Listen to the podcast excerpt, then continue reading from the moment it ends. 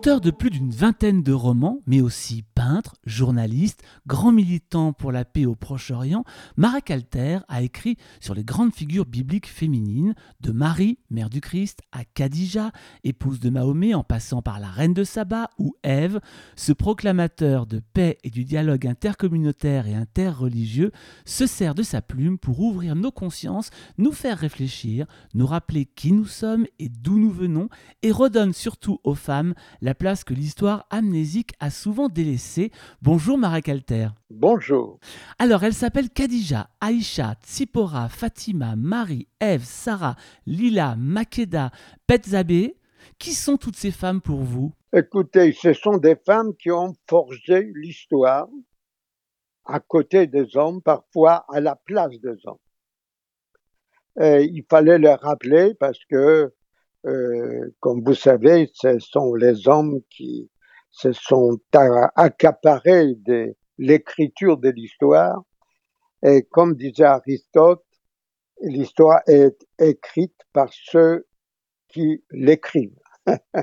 je, vais dire, elle est faite par ceux qui l'écrivent. les hommes étaient victorieux et à partir du moment où, où on a introduit les machines de plus en plus lourdes. La femme ne pouvait pas travailler dans les champs. Elle était reléguée euh, aux travaux domestiques. L'homme avait l'impression de dominer la nature puisque c'est lui qui piochait, qui, qui plantait, qui récoltait. Et à partir de là, il pensait que l'histoire lui appartenait. Or, euh, je pense profondément que nous rentrons dans un siècle euh, aujourd'hui, pendant que nous parlons, parce que d'après les calendriers, nous sommes rentrés dans le siècle il y a quelques années, il y a 21 ans. Ouais, il paraît. Mais il y a souvent, si vous lisez l'histoire, un décalage entre les débuts d'une nouvelle histoire et les calendriers. Or, l'histoire, la nouvelle histoire commence maintenant, maintenant, un jour près. Nos enfants ne vivront plus dans le monde dans lequel ont vécu nos parents, nos grands-parents, ainsi de suite. Je ne parle pas seulement de la technologie, puisqu'il y a déjà 124 Américains qui sont sur la liste de ceux qui veulent passer un week-end sur la Lune. Donc, je ne parle pas de la technologie. Nous, toutes les machines que nous utilisons aujourd'hui seront obsolètes d'ici 5, 6, 10 ans. Mais je parle de, de l'organisation de la société. La société a été structurée euh, autour des hommes. Hein. Même Platon dans la République, euh, la démocratie, démocratos, c'est-à-dire la, la, la, euh, le pouvoir des peuples hein, avait exclu les femmes. Elle a exclu aussi les étrangers. Elle a exclu aussi des, paysans. Ça veut dire que c'était une société égalitaire qui se limitait aux énarques. Ça, c'était la République de Platon. Et il voulait même exclure de cette République des gens comme vous et moi, ce qu'on appelle en France intellectuels, parce que lui, il les trouvait des poètes étaient, quels des poètes étaient des menteurs. Alors, il fallait, et qu'est-ce que nous avons inventé, nos parents, nos grands-parents, disons, depuis les Lumières? Nous avons inventé des rêves collectifs, des rêves collectifs que j'appellerais les idéologies. C'est que nous liaient qui nous opposaient aussi entre nous. Ceux qui étaient communistes n'étaient pas socialistes, ceux qui socialistes n'étaient pas conservateurs, ceux qui conservateurs n'étaient pas fascistes, et ainsi de suite. Mais nous avions cette assurance d'être ensemble avec des millions, des millions d'individus à travers le monde qui rêvions de la même chose, de la même société. Ces, ces grands, ces grands rêves collectifs sont morts. C'est fini. Il y a, hein, si un parti politique voudrait organiser une manifestation dans la rue, euh, ils se retrouveront à 300. Hein. Des gens, grâce à l'Internet, ils se donnent rendez-vous, ils sont quelques milliers. Hein. Euh, donc, on, on a... Mais l'homme ne peut pas vivre sans espoir, sans rêve. Il ne peut pas. Sinon, il devient aigri, il a peur, tout lui fait peur, il ne sait pas à quoi s'accrocher. C'est comme les singes qui n'a pas d'arbre, qui n'a pas, qui, n'a pas de branches à laquelle on peut s'accrocher. Il est perdu. Nous sommes des singes et nous n'avons plus d'arbres auxquels nous pouvons nous accrocher. Alors, je pensais que, peut-être je me trompe, mais je ne crois pas, que ceux qui remplaceront ces idéologies, ce seront les femmes. Les femmes qui reviennent en force dans la politique, dans la littérature, dans l'histoire, dans les sciences. Moi, j'ai connu deux femmes politiques. Aucun homme les, les régale. Hein? C'était Golda Meir et Angela Merkel. Aujourd'hui, en Tunisie, hein, le premier pays musulman qui a nommé comme Premier ministre une femme.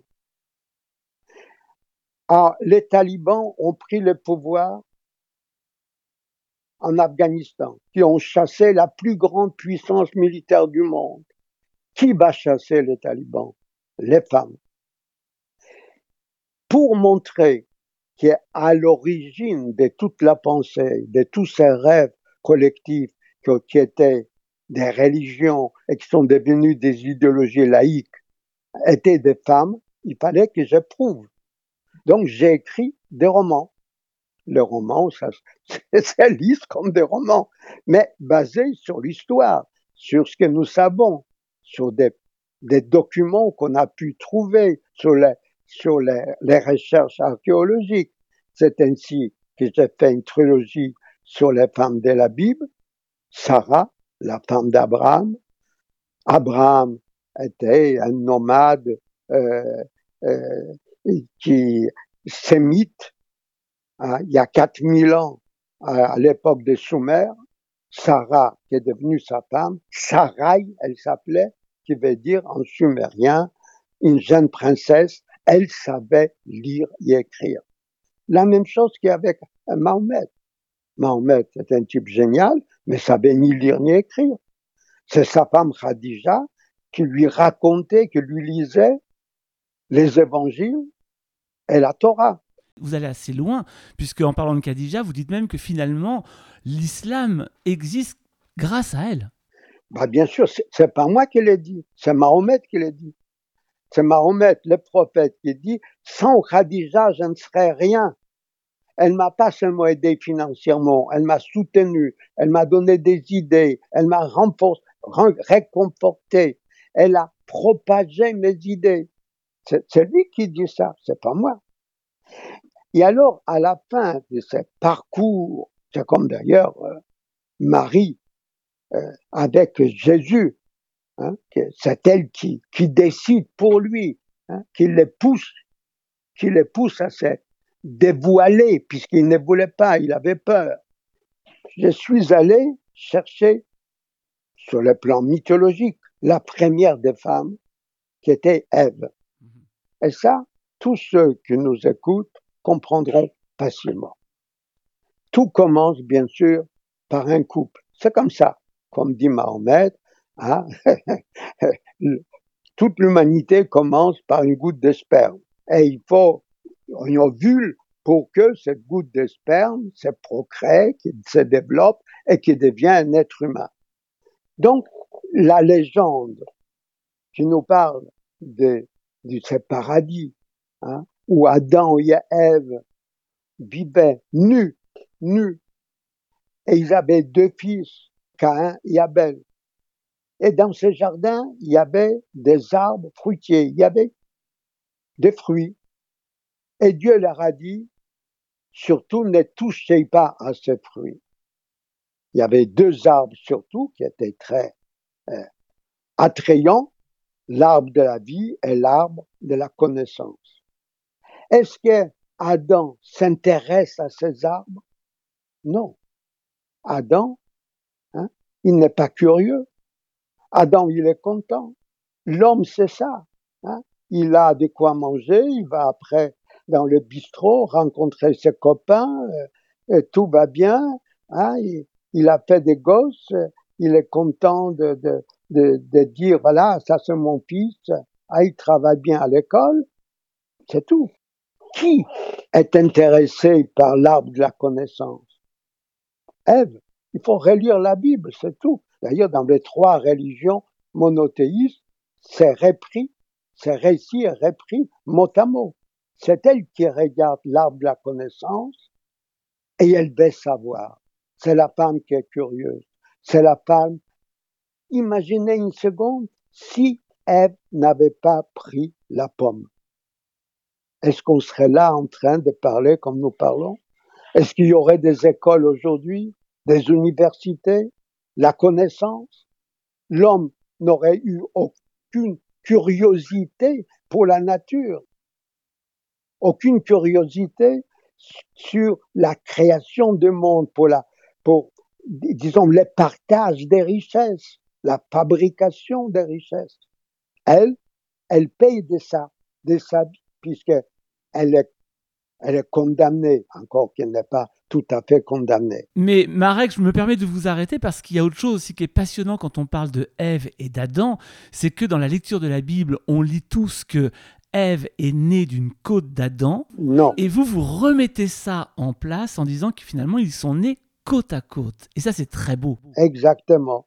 Ben, parce qu'il y a, vous regardez la Bible dans, dans les textes, il y a une traduction de la Bible en grec, à l'époque de Ptolémée Alexandrie, qui a choisi, la traduction a choisi une de deux versions.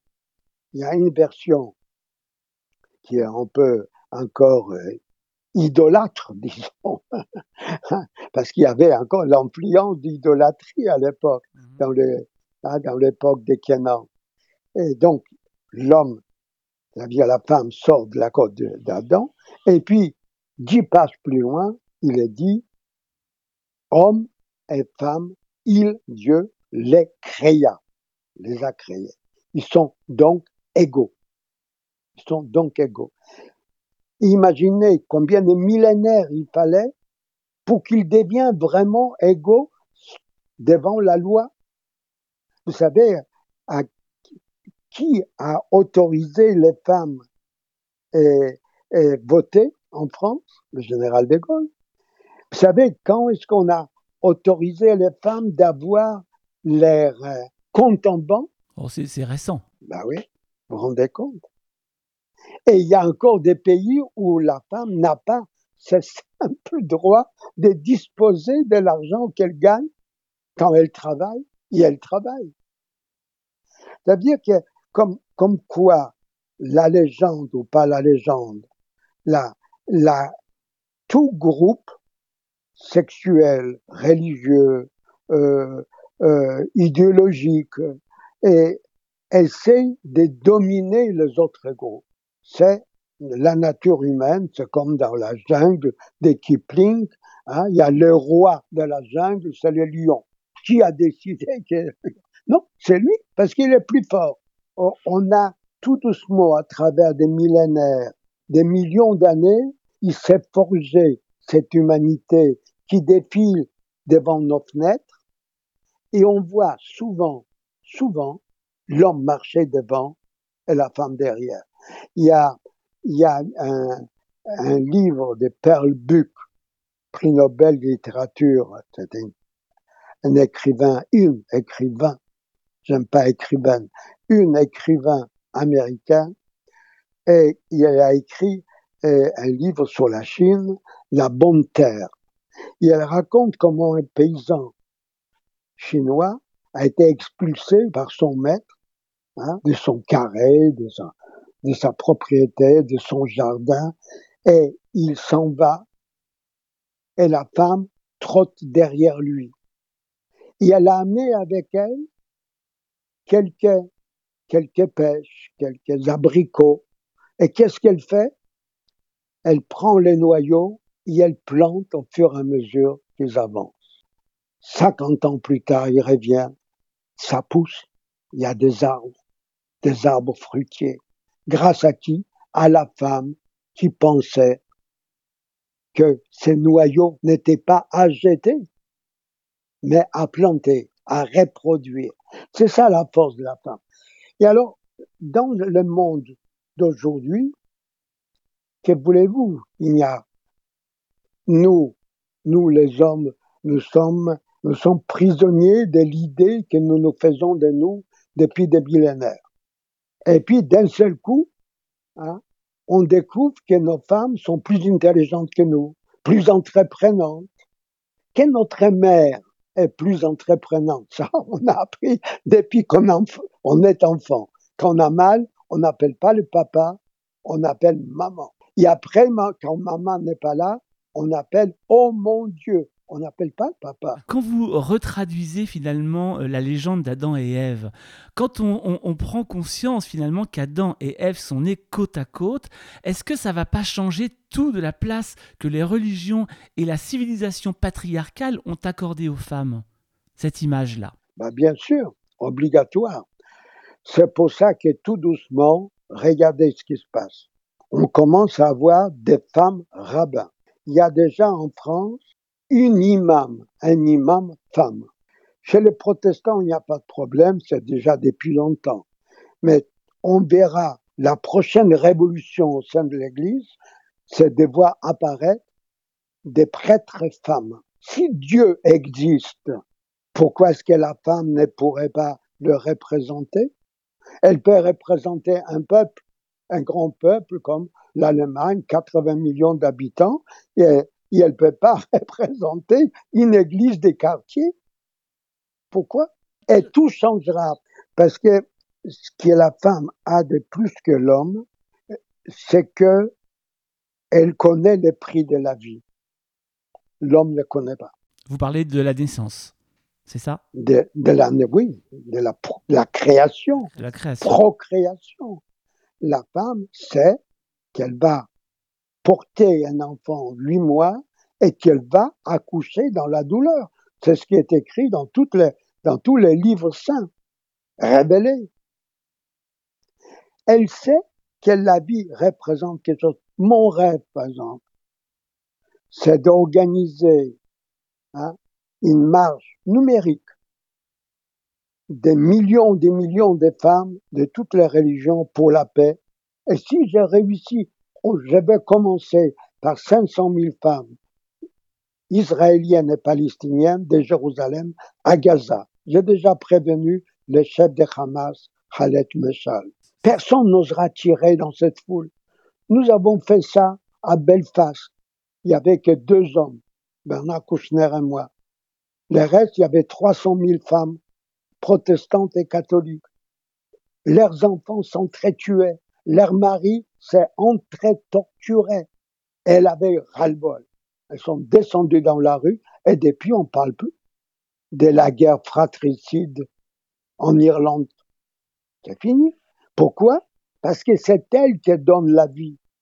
Et personne n'osera tirer dans la foule où se trouve votre femme, votre fille, votre sœur, votre mère, personne. Quel regard, Marek Alter, vous portez justement sur la place des femmes dans certains pays Et je, bien sûr, je pense en particulier à l'Afghanistan? Écoutez, l'Afghanistan, bon, l'Occident a fait des choses extraordinaires, c'est une grande civilisation, mais les philosophes des Lumières n'ont pas compris que nous sommes multiples. Les philosophes des Lumières ont inventé l'idée de l'homme universel mais ils ont donné un sens erroné de cette appellation. Nous sommes universels parce que nous sommes tous des hommes, nous sommes, nous, sommes tous travaillés par des pulsions, comme disait Freud, de la mort et de la vie. Il y aura toujours, dans plusieurs millions d'années, un garçon pour dire à une fille je t'aime, quelle que soit la langue qui sera la leur. Donc ça, là, nous sommes dans l'universalité.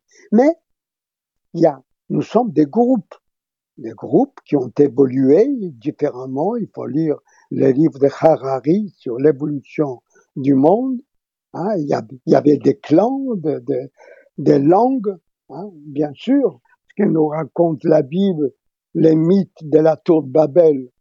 Hein, on parlait tous, paraît-il, la même langue et on se comprenait. Et puis, comme on a beaucoup déconné, comme on dit aujourd'hui, hein, Dieu nous a punis et il nous a donné des multiples langues et on a cessé de se comprendre. Et dans ces langues, chaque, groupe a évolué. Donc, on est, on est les mêmes et on est différents. Et si on n'accepte pas cela, on devient raciste. On voit aujourd'hui, hein, c'est-à-dire on rejette tout ce qui vient de l'extérieur, mais ça a commencé avec Voltaire. Quand on lit la pièce qu'il a écrite des théâtres, Mahomet, si aujourd'hui on devait la jouer, il y aurait des émeutes dans tous nos banlieues. Il était raciste. Il en voulait à toutes les minorités qui n'acceptaient pas l'image universelle de l'homme universel. On a massacré 400 000 Vendéens. Pourquoi en France? Pourquoi? Parce qu'ils voulaient rester Vendéens. Les Bretons, plus près de nous, dans les années 60, posaient des bombes. Pourquoi? Parce qu'ils voulaient qu'on apprenne les Bretons dans les écoles. Parce qu'ils avaient une tradition. Ce sont de bons Français.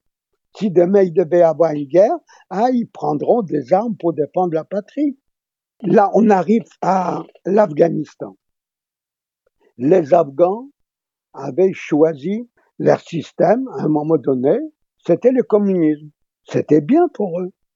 Les femmes étaient libres, donnaient des cours à l'université, faisaient, tous les travaux, etc. Mais nous, on n'a pas supporté que les Afghans se donnent un système qu'on combattait par ailleurs en Union soviétique. Alors qu'est-ce qu'on a fait? On a appelé toutes les tribus dans, les zones tribales, des Pashtuns et d'autres en Pakistan, pour combattre les, les qui? Les mécréants. Et aujourd'hui, on a les talibans qu'on a armés, qu'on a préparés, et les femmes, du coup, ont cessé d'exister, puisqu'on voit même pas leur visage. Mais là, il y a, et c'est là où j'arrive avec ma théorie et mon espoir, c'est que ces femmes vont descendre dans la rue. Chaque taliban a une femme, ou deux femmes, ou trois femmes, peu importe. Il a des filles, il a des mères. Elles vont demander des comptes à ceux qui massacrent maintenant tous ceux qui veulent un peu plus de liberté à Kaboul ou ailleurs. Donc, je pense que d'ici dix ans, on n'aura pas besoin d'envoyer de, l'armée américaine ou française ou anglaise hein, pour libérer. Euh, on ne libère pas un peuple. Si le peuple ne veut pas se libérer lui-même, personne ne le libérera. Alors ça, ça, laisse un petit écho ce que vous dites, puisque la Révolution française, on le sait aujourd'hui, a démarré par les femmes. Bah oui, bien sûr. Donc ça veut dire que l'histoire est un éternel recommencement? Euh, Oui, parce que, vous savez, par rapport à des milliards d'années euh, d'existence, la Terre a changé. L'homme préhistorique, euh, ben, on s'imagine comment il était, il a changé. Nous sommes en train de changer au fur et à mesure. On n'est plus les mêmes. Donc, il y a, mais l'histoire n'est pas un, fleuve, long fleuve tranquille, comme on dit. Hein. C'est-à-dire, ce n'est pas, elle n'avance pas de manière linéaire. Il y a dans la Bible une phrase très jolie, puisque les gens de la Bible ont inventé la notion des temps linéaires. Ils disent, on aurait pu dire Dieu d'Abraham, d'Isaac et de Jacob. C'est la première fois qu'on montre que il y a une génération suit une autre. Or, ce qui est écrit dans la Bible, c'est pas comme ça. Dieu d'Abraham, Dieu d'Isaac, Dieu de Jacob. Pourquoi on répète le mot Dieu?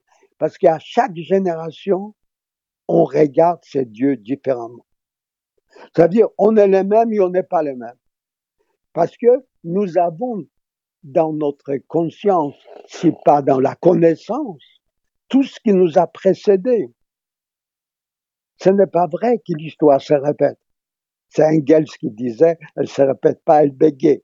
Je sais pas si c'est vrai, mais c'est joli. Ce qui nous attend ne correspondra pas à ce que nous savons déjà. Les femmes qui sont descendues pendant la commune, décrites par, Victor Hugo, seront pas les mêmes femmes que les premières, euh, les, les 300 et quelques salopes qui ont signé la pétition d'un nouvel observateur et qui ne seront pas les mêmes qui vont descendre dans la rue de Kaboul ou qui descendent dans la rue de, de Tunis ou du Caire. Non, parce que, parce que on a avancé.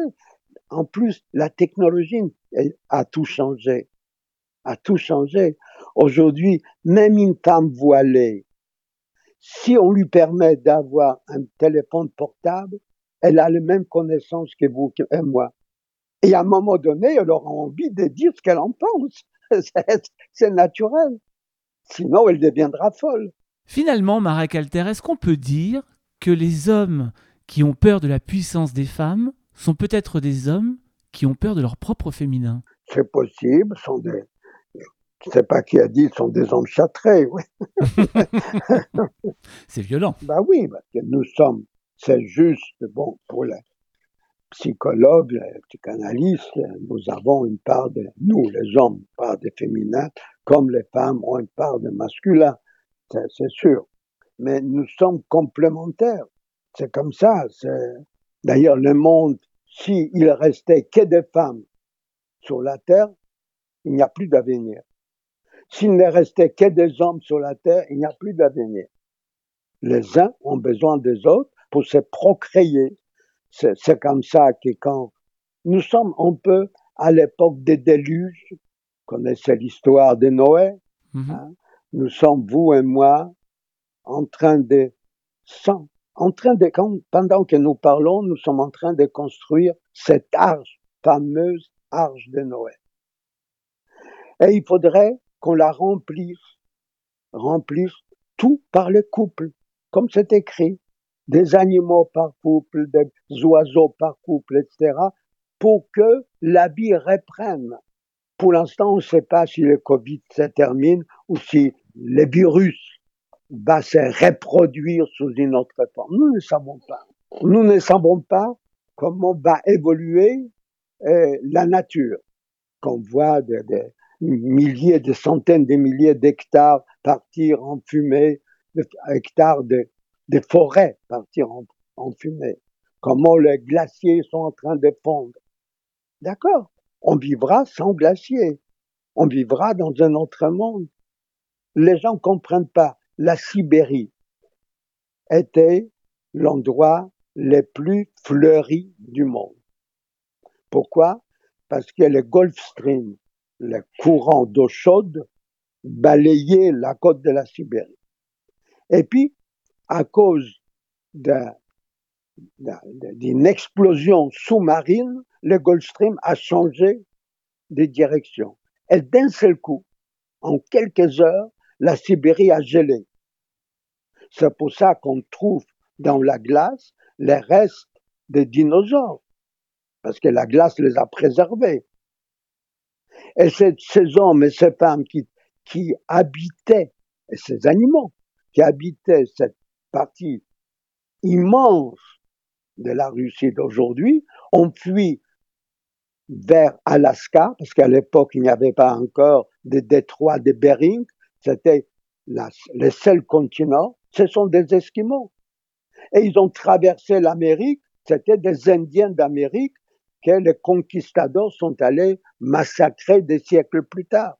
Vous savez, on est, c'est extraordinaire quand on regarde ces flux et reflux de l'histoire. Et là, on est toujours ensemble avec les femmes. Sinon, il n'y aurait pas eu d'histoire. Dans votre dernier livre, Un monde sans prophète, vous parlez de, sept femmes prophètes dans le livre saint La Guémara et vous citez aussi Simone Veil. Mais c'est tout. Ça veut dire que l'histoire finalement des prophètes du monde n'a pas ouvert ses portes aux femmes ou alors que la prophétie n'est pas un rôle féminin? Non, non, dans, dans le... Non, votre question est pertinente, mais dans mon livre, Le monde sans prophète, j'ai dit que nous vivons une époque sans prophète, ni prophétesse, ni prophète. C'est pas une question des femmes. Est-ce que vous, vous pouvez me proposer un nom français ou autre qu'on pourrait nommer prophète aujourd'hui? Ah bah maintenant que j'ai lu votre livre, non. Bah parce, que, déjà, parce que, parce que déjà j'ai compris ce qu'était un prophète. Bah oui. C'est déjà énorme. Euh, donc ça c'est sûr. Mais effectivement, vous citez beaucoup de prophètes dans votre livre et on parle très peu, voire quasiment peu des femmes pour le coup. Bah, ça c'est ma faute parce que, parce que bon, je voulais pas faire un livre trop, trop gros. Je parlais de Déborah, donc, donc euh, c'est un personnage extraordinaire dans la Bible. Hannah et ses sept fils, etc. Il y avait des femmes euh, qui ont joué un rôle, je ne parle pas pendant la Renaissance, les Médicis, en bien en mal, les Borgia, etc., ce sont d'abord des femmes. Les hommes jouent les seconds, les seconds rôles.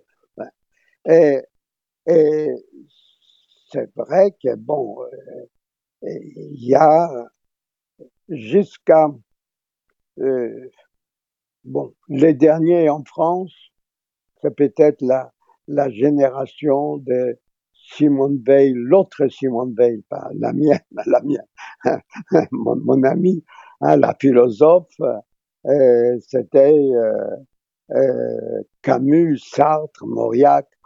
Il y a une, anecdote qu'à la fin de sa vie, Sartre allait distribuer la cause du peuple sur les boulmiches.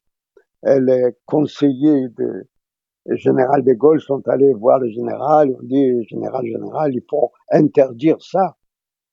Et le général répond, on n'interdit pas Voltaire. le général de Gaulle était grand parce qu'il avait en face de lui des grands, femmes, hommes, à la hauteur. Napoléon était grand parce qu'il avait en face de lui Chateaubriand qui détestait Napoléon. Mais il, voulait, Napoléon voulait être à la hauteur de Chateaubriand. Et Alexandre le Grand était grand parce qu'il avait Aristote en face de lui.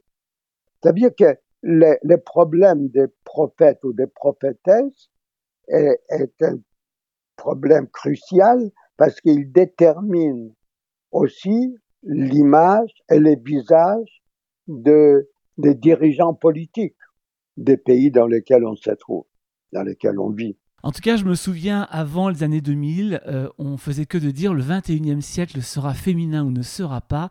Je pense que vous venez d'en faire une extraordinaire démonstration, Marek Alter. J'en profite justement pour rappeler votre dernier livre, Un monde sans prophète. C'est aux éditions Hugo.